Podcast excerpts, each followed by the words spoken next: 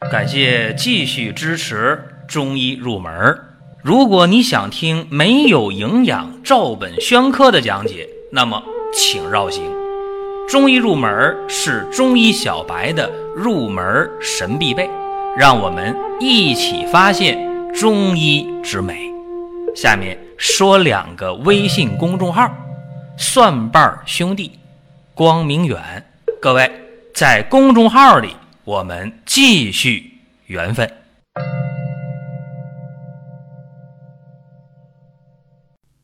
本期的话题，咱们讲啊，六腑以通为用。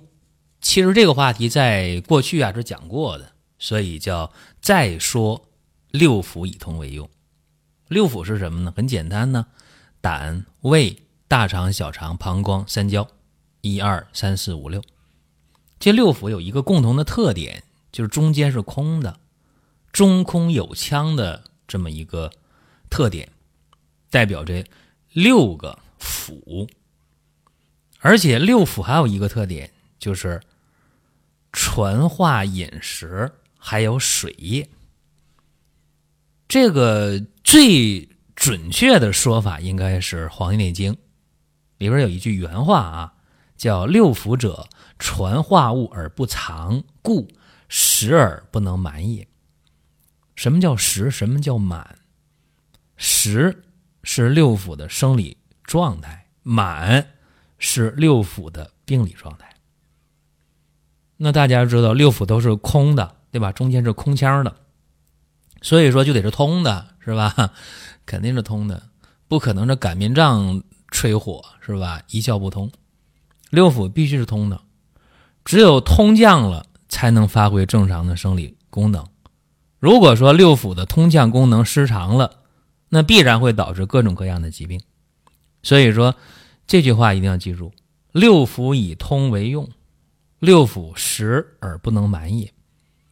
一个一个说啊，先说胆，胆呢被称为中经之腑，中中间的中啊，不是那个那个中间，中央的中啊。精呢，精华的精，胆为中精之府。这胆囊干什么？大家都知道啊。储存胆汁呗，排泄胆汁呗，对吧？你这边一吃东西了，胆汁就分泌呀。大家在小学的时候学这个生理课吧，还是初中？我记不住了啊，不学过吗？巴甫洛夫给那个狗做那实验嘛，对不对？狗一吃东西，那胆汁就开始分泌，是不是？哎，那么胆汁的排泄肯定是跟吃东西有关的，也就是说，你脾胃的运化功能如果要是好的话。你这个胆汁的排泄也容易正常。如果你吃东西都不规律、不正常的话，比方说有的人不吃早饭，对吧？那你不吃早饭的话，这胆的结石多不多？多。不吃早饭，这个胆呢也会分泌胆汁，但是分泌的少啊，你可以把它忽略。这样胆汁呢就淤积，是吧？淤积以后呢，就容易形成。炎症形成息肉，形成结石，还有就是情志的失调，情绪异常，经常郁闷，是吧？一郁闷的话，胆汁呢就不能正常的外排，肝气郁滞，对吧？因为你胆汁，胆汁哪来？肝细胞分泌的，对吧？肝气郁结的话，胆汁分泌就不正常，所以说这个肋下呀胀满，肋骨这胀，没胃口，不爱吃东西。爱叹气、口苦、咽干都出现了，甚至严重的出现了胆囊炎、胆囊息肉、胆结石，还会出现黄疸呢。胆汁外溢于肌肤嘛，不就是黄疸吗？所以说这个胆呢，注意了，一定要正常的排胆汁。只要胆汁不能正常的外排，准出问题。给大家再捋一捋啊，像这个肋下。胀痛、爱叹气、郁闷、掉眼泪，或者是出现口苦咽干、出现便秘、出现胆囊炎、胆结石、胆囊息肉啊，出现了皮肤发黄、眼珠发黄啊，这些事情都要考虑跟胆有关。那怎么办呢？可以啊，去借助一些中成药啊，你比方说像大柴胡汤。有人说大柴胡汤有成药吗？有啊，有大柴胡颗粒、小柴胡颗粒啊。但这个呢，大柴胡呢比较适合。如果能够对症加减，中医大夫给你开方的时候，用这大柴胡汤打基础啊，给你酌情的做一些药物的加减，那么治胆囊疾病、治胆腑的疾病，应该说还是效果不错的。下面说胃啊。胃称为太仓，啊，又叫水谷之海。这胃管干嘛的？胃呀，就是把食物装进来，是吧？一吃东西，哎，沿着食道进胃里了。所以说，胃呢主受纳，并且给这食物呢做一个初步的消化，啊，胃的研磨功能啊，让这个食物啊在胃里边做一个初加工，变成食糊糊。但在这儿呢，不吸收营养，到哪儿呢？再往下到小肠才吸收营养，所以这胃呢，一定是得通降的，以降为和。胃气只要往上来了，啊，胃气上逆，或者胃湿和降以后胃气上逆，这都是问题。那怎么能出现胃湿和降、胃气上逆啊？简单呢，你胃热了也不行，胃寒了也不行，吃多了有食积伤食了不行。或者有一些痰浊淤血也不行。如果胃气不和了，怎么样？胃湿和降啊，出现了胃脘胀痛、脾满疼痛，是吧？胃胀啊，胃里边堵得慌，不爱吃饭，跟饭不亲，吃完了也不消化，甚至呢出现胃气上逆，是吧？恶心、呕吐、吐酸水，对吧？反流性的胃炎、食管炎都能出现。所以说，你别管啥胃病啊，你是寒的、热的、凉的、食积淤血，你别管啥来的，注意了，一定得通降胃气。所以说，这个呢，就是，呃，大家应该掌握的。你比方，现在咱们说这，哎，各种类型的胃炎啊、胃溃疡啊、各种功能的这种消化不良，或者叫胃神经官能症，这以前讲过啊，就这些等等等等问题，只要出现了胃胀了、不消化了、胃疼了、不舒服了，注意了。一定要让胃里的东西往下面走，哎，这个思路一定要清晰。所以说有一个方叫半夏泻心汤，哎，这个是非常非常好的一个方，适当加减。有人说那你咋不讲细呢？没办法，因为我们这是一个入门类的节目啊，你不可能讲的特别细，给大家呢只是起到一个引领思路的这么一个作用就可以了。讲完胃讲什么？讲小肠呗，对吧？这个小肠呢，被称为火腑，啊，水火的火，为啥？因为小肠和心互为阴阳表里嘛，心是君火，对吧？小肠呢，也可以称为相火。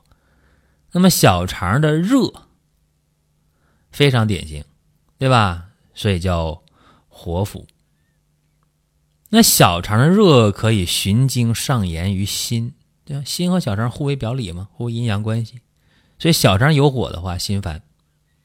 口舌生疮，轻一点的话，舌头是红的，舌头是疼的；重的话，口舌生疮了。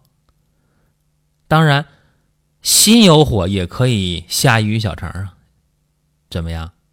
出现了尿少、尿黄、尿热、尿痛，都能出现，因为小肠是分清泌浊嘛。所以在临床当中，治心火的话。往往是用利小便的方法，啊，火热之邪从小便而解。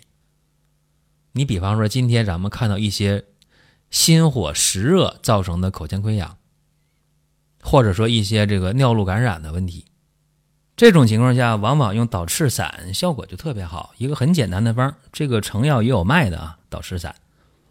小肠以后讲什么？讲大肠呗。大肠很简单，大家大肠还不简单吗？那装粪便呢？对，大肠的。生理功能叫什么？传化糟粕。在《黄帝内经·素问》的《灵兰秘典论》当中有一句原话啊：“大肠者，传导之官，变化出焉。”所以说，你大肠就得排大便，就得通啊，就得以通降为顺啊。你你大肠你不通降，那就便秘，那就麻烦了。那么大肠想通的话，它是有条件的，需要多脏腑器官的配合。